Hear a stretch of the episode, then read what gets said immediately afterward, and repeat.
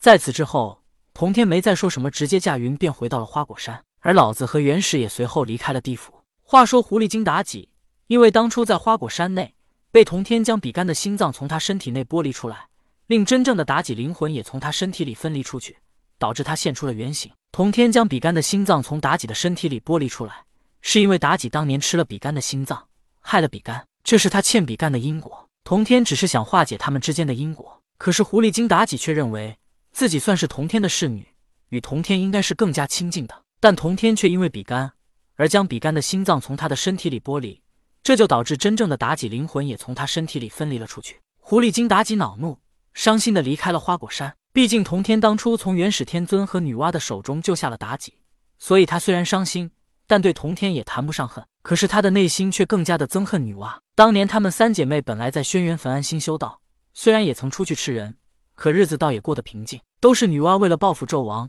招他们三妖进宫迷惑纣王。想到当年的事，妲己更加恼怒，因为她在执行女娲分派的任务时爱上了纣王，并且还生下了五更。妲己越想越气，都是女娲害得她今天这么惨。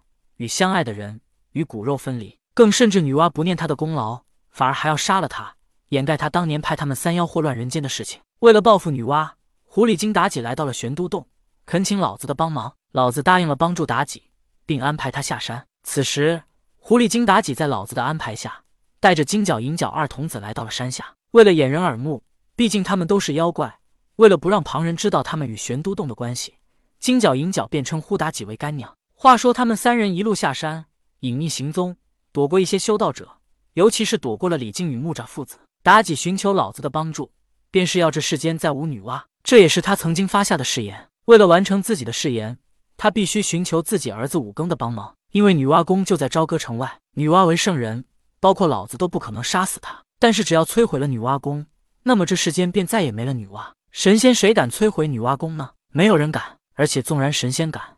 他们摧毁了之后，人类还会帮他建起来。如此，还是不能让女娲从这世间消失。所以，只有让人类自己摧毁女娲宫，如此才能断绝了人们再建女娲宫的想法。而有能力摧毁女娲宫的，只有如今朝歌的伤亡五更。妲己带着金角银角，一路向着朝歌而去。当他们离朝歌越来越近之后，突然，妲己感受到了一股熟悉的气息。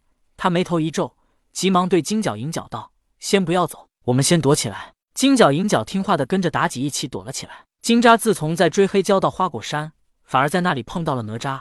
随后他与六耳猕猴一番大战，却被金箍仙马碎化成的金箍破了七宝金莲。随后同天回到花果山，金吒和哪吒后来便一起离开了花果山。金吒曾邀请哪吒一起继续在人间除妖，可是哪吒却不愿意待在人间，而是回山去了。自此之后，金吒便在人间游荡，治水除妖。不过在追杀黑蛟的过程中，玉石琵琶精因为要阻拦金吒，被金吒收了。得到了玉石琵琶这样的宝贝，金吒有事没事便拿出来观摩把玩一番，顺便还胡乱的弹奏几曲。当初他刚得到玉石琵琶精，就在哪吒跟前炫耀了一番。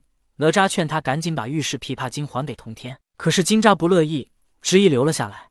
在此之后，他在闲暇之时便拿出来赏玩。刚刚妲己之所以皱眉，便是因为他感觉到了玉石琵琶精的气息。而刚刚也确实是金吒拿出了赏玩了一下，随后还用三昧真火烧了一下，又收进了乾坤袋里。玉石琵琶精虽然被金吒打得现出了原形，但他的意识还在。金吒拿三昧真火烧玉石琵琶精，便是想要将他意识彻底摧毁，之后玉石琵琶才最终能成为他的法宝。拿三昧真火煅烧玉石琵琶精，金吒已经做了好多次。金吒曾经还试验过，当他弹奏琵琶时，能发起音波攻击，伤人于无形。金吒拿玉石琵琶赏完一番之后，又拿三昧真火烧了烧，脸上有了喜色，自言自语道：“只要再练上三次，就能将他的意识给彻底摧毁了。这个琵琶精早就该死了。不过他的意识也确实强悍，怪不得当年僵尸书都无法摧毁。曾经姜子牙火烧琵琶精，将他烧得现出了原形，只不过妲己将他放在摘星楼吸取日月精华，五年之后他又化成人形了。金吒将玉石琵琶装进乾坤袋里。”随后便向着下一个目的地而去。隐藏暗处的妲己已经看到了金吒的所作所为，他心中暗恨而悲伤道：“琵琶妹妹，你受苦了！好你个金吒，我今日定要你好看！”